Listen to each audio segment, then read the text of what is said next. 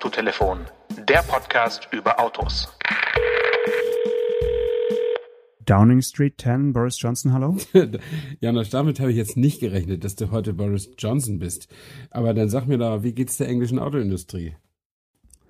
Äh, keine Ahnung, Stefan. Ich wollte es einfach mal sein, solange die Telefontarife noch einigermaßen bezahlbar sind und du nicht Auslandsgebühren irgendwie Stufe 3 zahlen musst, wenn du äh, auf, der, auf der Insel anrufst. Äh, solange die EU-Roaming-Tarife noch gelten, dachte ich, gönne ich dem Stefan mal einen kleinen Call nach London ja, City. Ja, und äh, aber es hat was, es muss natürlich was mit Autos zu tun haben. Ich glaube, es hat was mit alten Autos zu tun, warum du Boris Johnson bist, oder?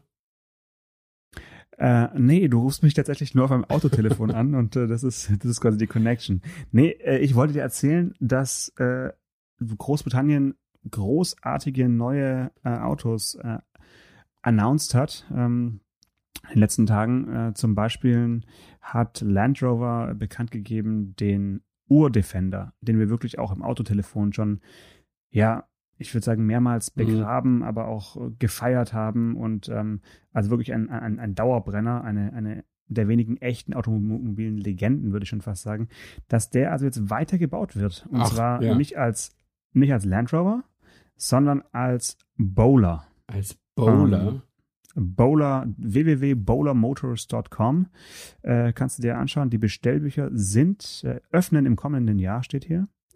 Ähm, die es ist eine Tochter von, äh, von Jago Land Rover, kann man sagen. Mhm. Und die bauen da jetzt einen V8, einen 5-Liter-Motor rein mit äh, 575 PS und yeah. ähm, ergänzt durch Details wie vier Sportsitze, Überrollkäfig oder Klimatisierung. Also entweder oder. Entweder oh, Überrollkäfig oder Klimatisierung. Also ich kann mich dunkel erinnern. Das ist ja jetzt schon irgendwie die Folge 120 oder so. Ich kann mich dunkel erinnern, dass wir vor, ich weiß nicht wie viele Folgen, schon mal über sowas ähnliches gesprochen haben. Irgend so eine Firma, auch so ein englischer Investor, Ineos hieß das, glaube ich. Das ist ein Chemieunternehmen. Ja. Die wollten auch die Lizenz für das Defender-Design irgendwie haben oder waren schon soweit. Und irgendwie, äh, da wissen wir aber nicht, ob es da einen neuen Stand gibt, oder? Ja, die haben tatsächlich einfach ohne Lizenz äh, so. bekannt gegeben, den Defender sozusagen weiterleben zu lassen mit dieser Grundform. Ähm, jetzt macht's äh, Land Rover selbst. Da könnte man natürlich dann daraus schließen, dass es entweder eine gute Idee war von Ineos, sowas äh, zu ja, zu veröffentlichen oder dass, ich weiß nicht, oder dass es vielleicht auch gestorben ist, das Projekt. Also ich mhm. kenne da jetzt keinen neuen Stand. Ja, ich auch nicht. Ähm, aber ist auch egal, weil wir können uns jetzt ja beide einen Bowler äh, zulegen in der ikonischen Form. Ja, aber jetzt mal ehrlich, also ikonische Form hin oder her, aber da ein V8 mit 575 PS, ich glaube, das ist dieser Kompressormotor aus dem F-Type R und, und diesen ganzen ja, Hochleistungsdingern. Genau. Ähm, das ist doch albern. Ich meine, was soll man denn damit? Und äh, wem soll denn das was bringen? Also da kommt doch, also wenn überhaupt, dann kommen doch die ganz falschen Leute in solchen, in dieses Auto, oder? Mm, ich würde sagen, da kommen genau die richtigen Leute rein. Und zwar äh, alle, mm, die sonst vielleicht in einen, weiß ich nicht, G-Klasse AMG oder sowas äh, sich reinsetzen ja. und ein bisschen was Ex Exklusiveres wollen. Also das ist schon erfolgsversprechend, glaube ich. Also in, in, natürlich in ja, homöopathische Stückzahl, ja. aber da kannst du dann auch jeden Preis verlangen dafür. Also ich habe überhaupt nichts gegen G-Klasse AMG und deren Besitzer, aber ich habe, ich wundere mich, dass man ein Auto, was wie der Defender positioniert ist, als eigentlich gemütlich robustes Rumpelteil sozusagen, dass man, dass man da jetzt solchen, solchen, ja, so, so, so, eine Versportung sozusagen äh, da anstrebt und auch noch glaubt, dass das irgendwie auf, auf irgendwie auf die Marke einzahlt oder so. Ich meine, wenn wir das schon wissen, dass Bowler eine Tochtergesellschaft von Jaguar Land Rover ist, dann wird es ja auch die ganze andere Welt irgendwann mitkriegen. Und äh, also wenn das irgendein Verrückter gemacht hätte, irgendein Einzelgänger, der gesagt hätte, jetzt äh, hole ich mir die Karosserie und da schraube ich einen V8 rein und dann gebe ich mal richtig Gas, bis die Kiste 210 fährt oder so. Ähm, aber dass Jaguar Land Rover das selber macht, das verstehe ich irgendwie nicht. Also ich finde es eigentlich ganz vernünftig, weil bisher haben sie ja äh, in alte Karosserien neue V8-Motoren eingebaut äh, und haben den dann als Defender V8 irgendwie Heritage äh, Supermodell verkauft. Äh, das war ja fast noch ein bisschen abenteuerlicher, dieses Projekt. Die haben ja im wirklich im großen Stil gut erhaltene Karossen aufgekauft und dann quasi Ja, überarbeitet und einen neuen Motor reingebaut. Also jetzt äh, machen sie wenigstens ein komplett neues Auto in Anführungszeichen. Äh, und der Preis, ja gut, über den schweigen sie eben noch. Mhm. Ich kann aber auch noch einen Preis aus England sagen.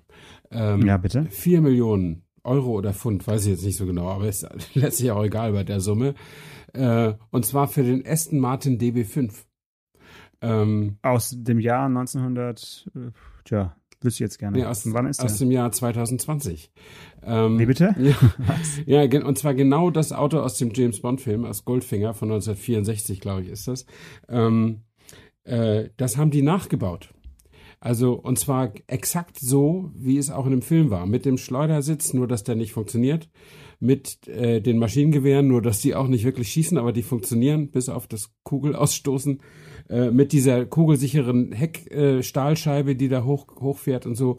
Alles drin wird in tausenden von Arbeitsstunden von Hand gemacht. Es gibt 25 Stück davon und jeder einzelne kostet 4 Millionen Euro oder Pfund. Und das nennt sich bei Aston Martin die Continuation Series. Also die machen jedes Jahr oder jedes zweite Jahr machen sie so ein ganz ikonisches Auto aus ihrer Historie, bauen sie einfach nochmal nach äh, für Sammler. Fahren darf man damit nämlich nicht, jedenfalls nicht auf öffentlicher Straße. Mhm. Aber es ist ja irgendwie, es klingt ja wie so wie aus dem Lehrbuch. Also die haben einfach gesagt, okay, 100 Millionen Euro oder Pfund äh, stehen quasi im Raum und wir bauen dann halt 25 Autos Mhm. und dann kostet es also 4 Millionen so. Das ist einfach so die Rechnung Ja, und genau. das soll am Ende eine schwarze Null geben oder ist egal, weil es mehr so eine Werbemaßnahme nee, für ist, Aston ist glaube ich, kein, keine Werbemaßnahme. Ich glaube, es soll auch ein bisschen Geld einbringen. Ich meine, Hm. das äh, Fahrzeugentwicklung war ja nicht so äh, aufwendig. Äh, man kannte das ja alles schon. Ähm, also es gab, das habe ich gelesen, es gab keine Original Konstruktionspläne mehr vom Motor, den hat man dann irgendwie mit dem Tomographen oder so eingescannt und nachgebaut. Ähm, aber alles andere, also es ist kein Stück moderne Technik drin, ne? also kein, kein ESP, keine Elektronik, kein nichts, alles so wie früher. Ähm, und ich hatte das als Spielzeuggerät, muss ich sagen. Und äh, äh, mir gefiel immer am besten dieser wechselbare Nummernschildhalter oder dieser drehbare Nummernschildhalter. Man konnte drei Kennzeichen dran machen äh, und die dann auf nach Bedarf äh, umdrehen und dann war, hatte man eine andere Identität im Auto sozusagen. Und dieses kleine Beifahrerpüppchen vom Schleudersitz, das ging ziemlich schnell verloren, kann ich mich noch erinnern. Mm, Okay. Aber äh, ohne Straßenzulassung. Also das heißt, es ist dann wirklich sowas, wirklich nur für die Sammlung zu Hause. Ja, halt, oder die- für privat, für Rennstrecke oder du fährst damit mal beim Goodwood Festival of Speed vor oder so. Das kannst du ja machen, ne? Mit dem Anhänger hinbringen und dann Mhm. da beim Lord auf der Strecke da ein bisschen rummachen. Ähm, ja, meine Güte, also äh, ja, wie du sagst, es wird schon Leute geben, die diesen wahnsinnigen Defender kaufen, würde ich sagen. Es wird auch ein paar sehr reiche Leute geben, die dieses Auto als 25. sich hinstellen. Ne? Das finde ich dann finde ich dann fast zu viel, ehrlich gesagt. Also dann hätte ich vielleicht wirklich nur sieben gemacht oder so, dass es noch ein bisschen exklusiver ist, aber 25 auf der ganzen Welt in diversen Hallen und Museen Mhm. verschwinden zu lassen, ist dann doch schon ja nicht mehr ganz so rar irgendwie. Aber gut. Ich glaube, ich werde mir keinen bestellen, ehrlich gesagt. Ich, ähm, Nö. ich da bin ich zu sehr Pazifist. ja. Ja, das war, äh, das war, das war England and, and now to something completely different, oder?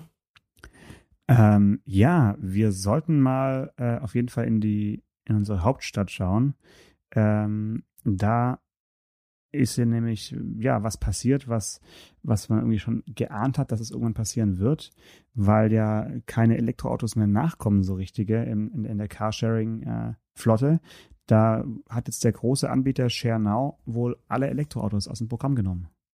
Ja, das, äh, das habe ich äh, gelesen in einer größeren Geschichte von den verdienstvollen Kollegen der Berliner Zeitung.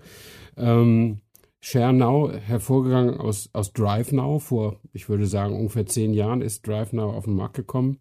Ähm, und das sind die, also wer, wer von unseren Hörern nicht in der Großstadt lebt, äh, hat, äh, ist diesem Unternehmen vielleicht niemals begegnet, aber in Großstädten gibt's das. Also Daimler hat's erfunden mit Car2Go und dann ist BMW nachgezogen mit DriveNow. Und das bedeutet Carsharing zum Minutenpreis. Also man kann ein Auto einfach nehmen, was am Straßenrand steht, sich das freischalten, weil man halt als Drive Now Kunde oder Share Now Kunde, wie es heute heißt, äh, gelistet ist. Und dann geht er auf durch, durch einen Code, den man mit der App eingibt und dann fährt man ihn und es wird so viel Geld abgebucht, wie es, wie man eben Minuten gefahren ist. Und die Minute kostet ziemlich wenig, irgendwie 50 Cent oder unter 50 Cent, glaube ich. Ähm, ja, also jetzt, jetzt müssen wir schon mal hier äh, detaillierte Preise nennen. Also gestartet sind sie mit 29 Cent. Oder 29 äh, die, Cent, ja. Die, die genau. Minute, äh, teilweise auch sogar 25, das je nach Auto. Und ähm, Share Now ist ja deswegen so äh, ja interessant, weil es der Zusammenschluss ist von, von Genau. den beiden Mhm. großen. Ne? Also von, ja von noch den, Daimler und BMW, genau. Ja, und äh, die haben das natürlich genutzt, um, äh, um äh, eigene neue Autos äh, mal so in, in den Markt zu bringen oder auf die Straße zu bringen, dass sie sichtbar werden. Und natürlich haben sie auch gesagt, wenn wir schon Carsharing machen, ganz modern und hip und so, und so dann machen wir es auch mit Elektroautos. Und deswegen fuhren hier, ich weiß gar nicht, ob noch Smart Elektro, äh, Elektrosmarts hier rumfahren, aber BMW i3 fuhren eine ganze Menge rum. Und die werden jetzt zurückgezogen, weil sich das, Entschuldigung, weil sich das absolut nicht mehr rechnet. Ähm, das ist äh, viel zu teuer und äh, vor allen Dingen wegen der Parkkosten. Die stehen halt ziemlich lange und ich glaube, die bezahlen im Monat, was stand da, 200.000 Euro Parkgebühren. Denn der Kunde muss die Parkgebühren nicht bezahlen. Man kann die einfach abstellen, die Autos. Und aber, Genau, aber der- der irgendwer Kunde muss es ja zahlt es mit bezahlen. seinem- Ne? Genau, der Kunde zahlt es mit seinem Minutenpreis sozusagen mit. Ja. Also der, das ist ja die Idee von diesem Mhm. äh, Free Floating Carsharing, dass es eben keine Stationen gibt, sondern die Autos überall auf öffentlichem Parkraum, auch eben bewirtschaftetem Parkraum wieder abgestellt werden können in, in, im Stadtgebiet. Ähm, soweit ich weiß, gab es fast 2000 Autos oder gibt es Ja. fast 2000 Autos in, in Berlin. Ich glaube 1900 Mhm. oder um, um den Dreh. Ähm, und die verursachen, äh, soweit ich weiß, jetzt diese, diese Kosten, die du, die Ja, hast, genau. von irgendwie zwei- 200.000 Euro äh, Parkkosten. Und jetzt kommt der Clou. Es gibt eben andere Städte, dazu zählen äh, Hamburg, München und äh, auch Stuttgart. Äh, die haben eben für die Elektro-Carsharing-Autos äh, darauf verzichtet, äh, Parkgebühren zu erheben, Ja. einfach um den E-Antrieb zu erhöhen in der Mhm. Stadt. Äh, da hat aber Berlin nicht mitgemacht. Also die E-Autos haben sozusagen keinen Bonus gehabt in, in Berlin. Ja. Und ähm, dadurch tragen sie ja nicht dazu bei, irgendwie Parkkosten zu sparen. Und ja, dass sie jetzt auf einen Schlag einfach alle wegtransportiert haben mit, mit Stecker, finde ich schon bemerkenswert. Also das ist eigentlich keine gute Werbung für den äh, Antrieb des batterieelektrischen Fahrzeuges. Ja, also vielleicht ist es eben auch, äh, ja, vielleicht muss man doch kleinere Brötchen backen, was das angeht. Also es ist, es liegt ja auch ein tieferes Problem der Sache zu, zugrunde. Es ist einfach so, dass, ähm, dass zurzeit äh, die Elektroautos eigentlich zu erfolgreich sind. Durch diese Förderung kommen doch, doch sehr, sehr viele Elektroautos zurzeit auf den Markt. Ähm, aber der, der Neubau der Ladestationen nicht Schritt halten kann. Und so äh, wird das Verhältnis aus Ladepunkt und also öffentlicher Ladesäule und öffentlich zugelassenem Elektroauto wird immer ungünstiger. Ähm, und das macht die Sache ja irgendwie nicht besser. Die, die Industrie, die natürlich dringend ihre CO2-Bilanz äh, verbessern will mit massenhaftem Absetzen von Elektroautos, äh, ist jetzt schon immer am Schimpfen und am Fluchen, dass, dass dringend äh, mehr Säulen gebaut werden müssen. Ähm, aber es ist dann ja wieder das Henne- und Ei-Problem. Wer kümmert sich drum? Ne? Muss der Staat das alles machen? Macht es die Energiewirtschaft? Und wenn ja, äh, kann sie damit überhaupt Geld verdienen? Also ich bin ja kein Elektroautofahrer, also habe auch keine Praxiserfahrung, aber man hört ja immer mal, dass manche Elektroautofahrer ziemlich ernüchtert sind, wenn sie zum ersten Mal von der, von der öffentlichen Ladesäule kommen und merken, dass da der Strom doppelt so teuer war wie zu Hause. Ja, und, und vor allen Dingen auch nicht so schnell fließt, wie äh, ursprünglich mal äh, kommuniziert wurde. Ne? Also Mhm. das ist ja auch eben das Problem. Aber was ist denn ein gutes Verhältnis von äh, Elektrofahrzeugen zu, zu Ladesäulenanzahl? Also äh, irgendwo stand äh, ein Verhältnis 1 zu 10 sei ideal. Das heißt, äh, eine Ladesäule für, für 10 Elektroautos. Jetzt äh, boomen ja in Deutschland aber vor allen Dingen die Plug-in-Hybride. Wir haben schon oft über diese, sage ich mal, Pseudo-Elektroautos Mhm. gesprochen. Äh, und wahrscheinlich, ja, schlagen die halt auch in der, Statist in der Statistik jetzt so durch, weil rein batterieelektrische Fahrzeuge gibt es ja jetzt auch noch nicht so viele. Also natürlich Mhm. die, die äh, Wachstumsrate ist, ist, ist enorm, aber man ist ja nahezu bei Null gestartet. Also ähm, ich denke, dass vor allen Dingen die, die Plug-in-Hybride da jetzt eben für, für diesen riesigen Anstieg in der Statistik sorgen. Ja, also es sind äh, äh, laut einer Meldung äh, 120.000 neue elektrische Fahrzeuge in diesem Jahr schon zugelassen worden, ähm, was echt eine ganze Menge ist. Äh, und das, das Verhältnis ist zurzeit 1 zu 14 und man befürchtet, dass es in, im, im Frühjahr schon auf 1 zu 20 kommt. Also ein, ein Ladepunkt muss dann 20 äh, Autos versorgen und 1 zu 10 wäre eigentlich das, wo die Experten sagen, dass es ein gesundes Verhältnis ist. Ich, ich bin aber auch nicht so sicher, also wenn jetzt viele Leute in der Stadt sich so ein Auto kaufen und haben aber eine Mietwohnung und kein Haus, dann, ja. dann würde ich auch immer mal sagen, seid ihr auch ein bisschen selber schuld. Also sich, sich, sich darauf zu verlassen, dass da irgendwo schon eine Ladesäule steht, die A auch noch mit deiner Karte funktioniert und B frei ist, äh, das ist dann schon ganz schön mutig. Also äh, ich kann mir so vorstellen, so Leute wie ich, die im Speckgürtel einer Großstadt leben und ein eigenes Haus haben, wo sie jederzeit eine Wallbox irgendwo an die Wand schrauben können, äh, die sind eigentlich prädestiniert, sich so ein Elektroauto zu kaufen und damit in die Stadt hineinzufahren und abends wieder raus. Aber so als Stadtbewohner würde ich sehr, sehr vorsichtig sein damit.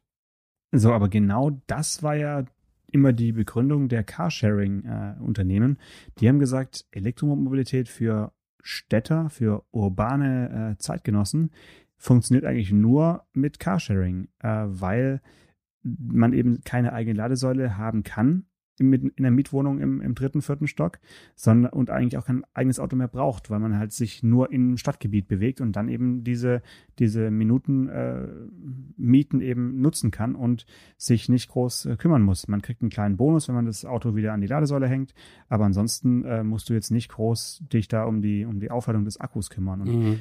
das, dass das jetzt nicht äh, ja, betriebswirtschaftlich funktioniert, das ist, glaube ich, äh, das, was man, was die jetzt eben gelernt haben, die, die Unternehmen. Andererseits hat ja gerade VW erstmal irgendwie 1500 Elektrogölfe äh, noch in Berlin ja, verteilt. Also hm, die sieht die man ja auch jetzt die sieht man ganz neu oft, rum. Ja. Und äh, da kann man sich auch fragen, warum die da fahren. Ne? Also das hat bestimmt auch andere Gründe, als äh, auf den Marketingbroschüren draufsteht. Sag mal so. Also bei, bei VW hat das mit Sicherheit den Grund, dass VW sich eben extrem positioniert als äh, je Elektro, desto Zukunft.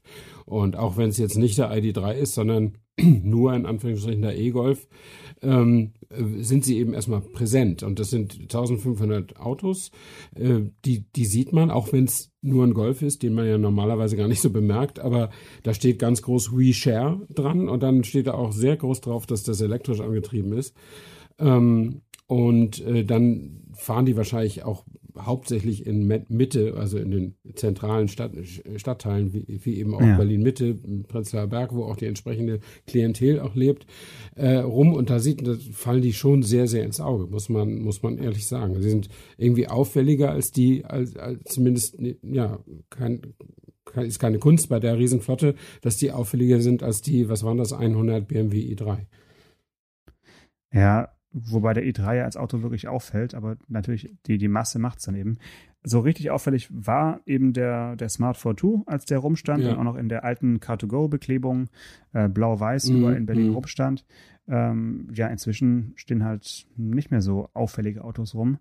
Und deswegen glaube ich auch, dass dieses Carsharing-Konzept eben irgendwie so sich ein bisschen selbst eingeholt hat. Ich glaube, da braucht es jetzt irgendwie was Neues, äh, irgendwas anderes. Also witzigerweise hat hier in Tübingen, ähm, du wirst es gleich lachen, aber es ist, es ist wahr, äh, beim Kaufland, äh, ist ja, mhm. Kaufland und Lidl gehört ja beides zur, zur Schwarzgruppe ja. ähm, mit Sitzen in, bei Heilbronn.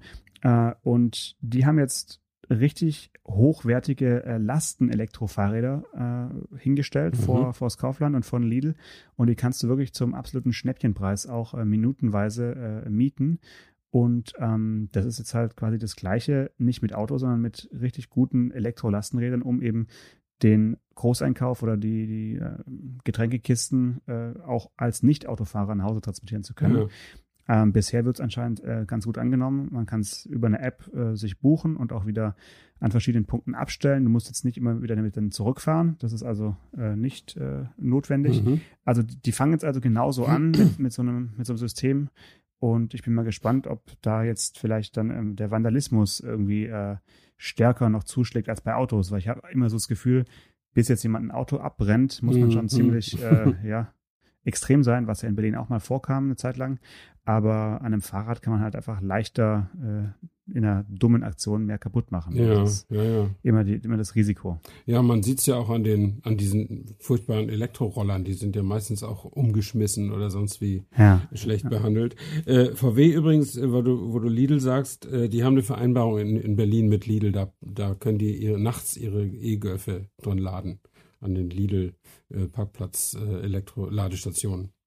Okay, aber das heißt, dann haben die Personal, die dann äh, teilweise die Autos da rausfahren. Offensichtlich, Und, äh, die mhm. dann, okay, ja, auch Also, schöner Job. Ja, und ich meine, ein, äh, ein, ich glaube, groß lohnen tut sich das eben für VW auch nicht. Das ist eben nur, um Teil des Spiels zu sein, in der Hauptstadt äh, Elektro, die Elektrofahne hochzuhalten. Ne? Also äh, ist einfach eine, eine, eine Werbemaßnahme sozusagen und das ist ja nachvollziehbar. Also warum nicht? Ja, ja. ja, also ich glaube, es zeigt dieses Beispiel, dass es nicht so einfach ist, äh, das Henne-Ei-Problem äh, zu lösen. Auch wenn jetzt momentan jeder Elektro ruft, äh, reicht es halt nicht nur nach Elektroautos zu rufen, sondern die Infrastruktur ist genauso Mhm. wichtig. Das muss äh, ja wirklich synchron äh, gehen und, und irgendwie beides muss mehr werden, wenn man irgendwie von einem von beiden mehr möchte. Ähm, ich habe die Woche einen äh, Testwagen äh, über mehrere Kilometer, auch viel, viel Autobahnkilometer bewegt, der für mich so eine Art Vorstufe des Elektroautos ist. Und ich meine jetzt kein Plug-in-Hybrid, sondern äh, ich habe einen Kleinwagen von Toyota, den äh, neuen Jahreshybrid, Mhm. der also ohne Stecker auskommt, der wirklich so ähnlich wie der erste Prius oder auch der aktuelle Prius eben äh, sich immer nur unterwegs durch Rekuperation und durch die Energie des, des äh, Ottomotors äh, diesen kleinen Pufferakku eben auflädt. Und ähm, auch wenn ich jetzt designmäßig nicht für Toyota Design brenne, muss ich sagen, ist der neue Jahres im Vergleich zum Vorgänger richtig zackig äh, gezeichnet. Also der sieht irgendwie Mhm. knackig aus und schon so ein bisschen, ähm, ja, also auf jeden Fall von der, von der Silhouette her äh, wesentlich sportlicher als, als der Vorgänger. Und ich muss sagen, der Hybridantrieb fährt sich inzwischen auch richtig, richtig schön. Also ich bin echt angetan von dem Auto, muss ich sagen. Ähm, woran merkst du denn, dass der Hybridantrieb sich richtig, richtig schön fährt? Naja, da haben wir den viel äh, zitierten Gummibandeffekt des äh, stufenlosen Automatikgetriebes, wenn du auf den Beschleunigungsstreifen auf die Autobahn fährst, ob es sich dann anhört wie eine Heulboje oder ob es sich einigermaßen zahm an, anhört, wenn man jetzt nicht digital äh, Gas gibt. Also der Elektromotor ist ein bisschen stärker geworden im Vergleich zum Vorgänger und ähm, der hat jetzt also eine Systemleistung der, der Jahres von äh, 116 PS und es ist für einen Kleinwagen ja doch nicht wenig, sage ich Ja. mal. Äh, also man kann den wirklich schön beschleunigen auf, die, auf Autobahntempo und er hält dann auch das Tempo, also ich rede jetzt von 120, 130 Mhm. logischerweise, äh, wirklich gut, oh- ohne dass der, der Ottomotor irgendwie mh, extreme Geräusche von sich geben muss bei diesem Beschleunigungsvorgang. Mhm, Und, und das finde ich toll und auf Landstraßen geht der Motor wirklich oft aus und man, man segelt oder, oder stromert da so dahin. Ja. Und ähm, also ich kann es an den Verbräuchen vielleicht kurz darstellen. Ich habe äh, Stuttgart, Mainz und zurück äh, bin ich zweimal gefahren. Ähm, wirklich einen Autobahnverbrauch von exakt 5,0 Litern erfahren. Mhm. Das äh, schafft, glaube ich, kein ähm, Benzin-Kleinwagen auf der Strecke. Das äh, fand ich gut und über Landstraße kann man ihn halt mit 3,8 Litern fahren. Das ist Mhm. natürlich sensationell. Ja, und auf der Autobahn bist du irgendwie im Windschatten von Mercedes Actros unterwegs gewesen oder, oder richtig? Nee, also ganz normal. Ich Ja. bin wirklich, wie gesagt, zweimal morgens hin, abends zurück. Und ähm, ja, also A8, A5, ich meine, da ist über, ich, ich bin zwischen, sage ich mal, 90 und, also äh, Verkehrsdichte bedingt, zwischen 90 und 150 bin ich alles gefahren, was da so geht. Mhm. Mhm. Also das war wirklich Ja. eine ganz normale Fahrt, ohne dass ich jetzt eine Sparfahrt daraus Ja, gemacht habe ja. oder so. Also das 5 Liter ganz ordentlich. Also das ist ja auch, ich unterbrich mich, wenn ich schon mal erzählt habe, aber wenn man äh, das Pech hat, in Berlin in ein Prius-Taxi zu kommen, äh, ja. dann hofft man ja, dass die Fahrt bald zu Ende ist, weil die Autos einfach nicht gut sind als Taxi. Die sind nicht komfortabel genug, wie ich finde. Ähm, aber ich frage. Zu hart gefährt? Oder ja, und auch so die, schnell so ausgelutscht. Ne? Also ein Taxi muss hm. ja irgendwie 200.000 Kilometer plus fahren und äh, mach das mal mit dem Prius und mach das mal mit der E-Klasse und dann tausch mal. Ähm, das ist dann einfach schon ein spürbarer Unterschied. Ähm, aber ich frage dann immer die, die Fahrer, äh, wie denn der so im Alltag ist. Äh, also auch so Spritverbrauch. Und ich meine, Stadtverkehr ist ja nun wirklich fast noch schlimmer als Autobahn. Und also ich habe zwei, drei unterschiedliche Stimmen gesammelt. Die sind immer bei fünf Litern im Alltag, im, im Stadtalltagsverkehr. Ja. Und äh, die waren alle eben auch schon so 200, 250.000 Kilometer. Sie hatten alle noch die erste Elektrotechnik drin. Also nichts von diesem Antriebsstrang ist jemals irgendwie kaputt gegangen. Also noch die gute alte Toyota-Schule sozusagen, ja, wie, wie es früher mal war. Ähm, und äh, das ist dann schon schon sehr beeindruckend. Und ich meine, wenn ich wenn ich Taxifahrer bin und wenn es oder Taxiunternehmer bin und wenn es eben legal ist, zum selben Preis auch ein äh, kleineres Auto den Kunden anzubieten, wie wie die die Leute das machen, die mit einer E-Klasse fahren, äh, dann ist es natürlich von der Kostenseite her echt gut, ne? Ja, ich meine, welcher benzinbetriebene ähm, Taxi oder welch, welches Taxi würde mit einem Ottomotor äh, problemlos 200.000 Kilometer schaffen in, in Berlin. Ich meine, das äh, spricht ja schon für die Langlebigkeit. Ja, es ist und, und, auch der Verbrauch. Ich meine, du musst es vergleichen ja. vielleicht mit einem Toyota Corolla oder mit einem VW Golf mit 120 PS oder was die haben äh, und, und Benzinmotor. Das kannst du nicht mit 5 Litern im Stadtverkehr fahren. Das geht völlig unmöglich. Ne? Ja. Äh, jedenfalls nicht in, in dem Stadtverkehr, wenn du immer durch den Berufsverkehr musst und wie die Taxis halt so fahren. Ne? Also ähm, nee, das nötigt mir schon gewissen Respekt ab. Ich finde eben nur, äh, also den, den Prius finde ich nach wie vor nicht besonders ansehnlich. Den Jahres finde ich auch ganz gut. Ich habe ihn mir jetzt nochmal auf den Schirm geholt hier. Der sieht wirklich ganz schick aus. Ähm, und äh, ich fremdele halt immer noch mit dieser, mit dieser Kraftübertragung, mit diesem Gummiriemen da. Also ohne und ja, wie heißt es, stufenlose äh, stufenloses Getriebe. Getriebe ja. ja. Das, das ist, also das wäre nicht das, was ich mir äh, freiwillig kaufen würde. Äh, nur wenn es keine anderen Autos mehr gäbe. Ah, weiß ich nicht. Vielleicht musst du mal wirklich die neue Generation fahren. Also das ist nicht mehr vergleichbar mit, mhm. äh, mit der, der vorvorherigen, sag ich mal. Ähm, das liegt einfach auch daran, weil der E-Motor jetzt halt ja so stark ist, dass du beim Anfahren nicht sofort den, den Benziner brauchst. Mhm. Also du, mhm. du fährst auch dann, kannst auch mit äh, über eine EV-Taste wenn, natürlich nur wenn der Akku voll genug ist, kannst du dann auch äh, elektrisch aus dem Wohngebiet rausfahren und ähm, das ist, das ist schon schön. Das ist wie so eine Vorstufe. Du musst dich halt nicht um Ladesäulen kümmern äh, und hast trotzdem das Gefühl, dass gerade Bremsenergie oder auch wenn du mal bergab fährst eine Zeit lang, dass diese Energie, die da dabei entsteht, einfach auch dann wieder genutzt wird. Also das ist für mich schon ja, fast schon ein Muss, so, sowas an Bord zu haben, weil warum sollte man diese Energie einfach, äh, ja, mhm. aus dem Fenster rauswerfen? Ja. Das ist, ist ja, so, so ein kleiner Pufferakku ist doch eigentlich äh, eine, eine sehr, sehr gute Sache an Bord. Ähm, einziger Nachteil, wenn man sich so ein Auto kaufen möchte, es gibt halt keine staatliche Förderung. Ja? Nee, das stimmt. Es ja. ist, äh, es ist, du musst den vollen Preis zahlen und der Jahreshybrid äh, beginnt jetzt aktuell bei knapp 19.500, also knapp äh, unter 20.000 mhm. zwar, aber das ist natürlich ähm, ja doch einiges. Ja, das sind äh, über 4.000 Euro mehr als der als die Einstiegsmotorisierung, die es auch noch gibt im Jahres. Mhm. Das ist natürlich viel Geld. Ja, du musst eben, du fährst da, du fährst da nicht so viel Akkus extra spazieren wie ein Plug-in-Hybrid, aber äh, du hast eben die ganze die ganze Technik dann noch mit drin, ne? dass, dass da umgeschaltet werden kann zwischen, zwischen Anschieben und Rekuperieren und diese ganzen Sachen, die du in einem anderen Auto halt nicht hast. Das, das ist offensichtlich immer noch nicht ganz billig, das, das zu bauen oder zu machen. Ähm, und dann, ich weiß nicht, 4000 Euro Unterschied sagtest du, aber dann hat dieser billigere Standardjahres, der hat damit aber nicht 116 PS, oder? Genau, genau, genau. Also das ist jetzt, das war wirklich der, der Einstiegsmotor. Ja. Das ist dann ein 1 Liter, äh, 1 Liter äh, Dreizylinder mit irgendwie 72 PS. Also wenn man jetzt den, den wirklich den Mehrpreis des Hybridsystems äh, berechnen würde, dann äh, würde ich sagen, sind das hier knapp 2000 Euro. Also weil es gibt den gleichen Motor, den 1,5 Liter, gibt's auch mit stufenlosen Automatikgetriebe. Der hat dann 125 PS, also mhm. also alleine der ist ja knapp 2000 Euro günstiger als der äh, vergleichbar ausgestattete ja, Hybrid. Ja. Also das heißt, diese knapp 2000 Euro kann man, muss man halt reinfahren.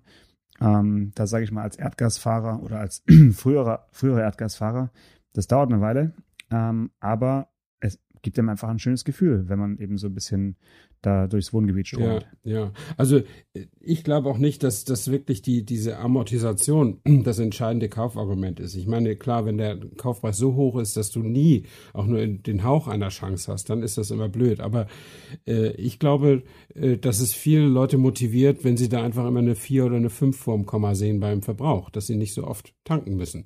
Das ist so ein Wert an sich, auch wenn es richtig gerechnet vielleicht sinnvoller wäre, einen normalen Benziner zu haben, wenn man eh nur, weiß nicht, 7000 äh, Kilometer im Jahr fährt oder so. Ähm, aber ja. äh, das finde ich ja auch, ich meine, Diesel ist ja auch äh, teurer als Benzin, äh, Benziner, also das Auto. Ähm, und äh, das wird ja auch, der Unterschied wird auch immer größer, weil die Abgasreinigung nun so teuer geworden ist.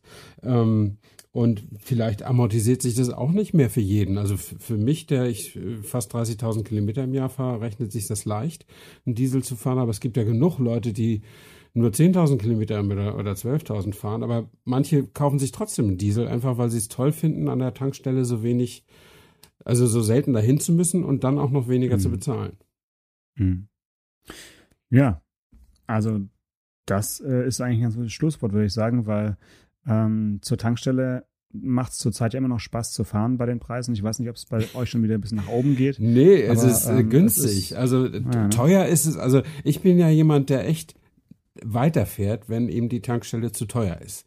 Ähm, nicht aus Geiz, sondern aus politischen Erwägungen, weil ich immer denke, äh, wenn man dem, wenn man als Kunde dahin geht, wo das billiger ist. Und ich meine, bei Benzin oder Diesel ist ja auch völlig egal, wo man das kauft. Da geht es ja nicht um die Beratung oder die Qualität, das ist ja alles gleich.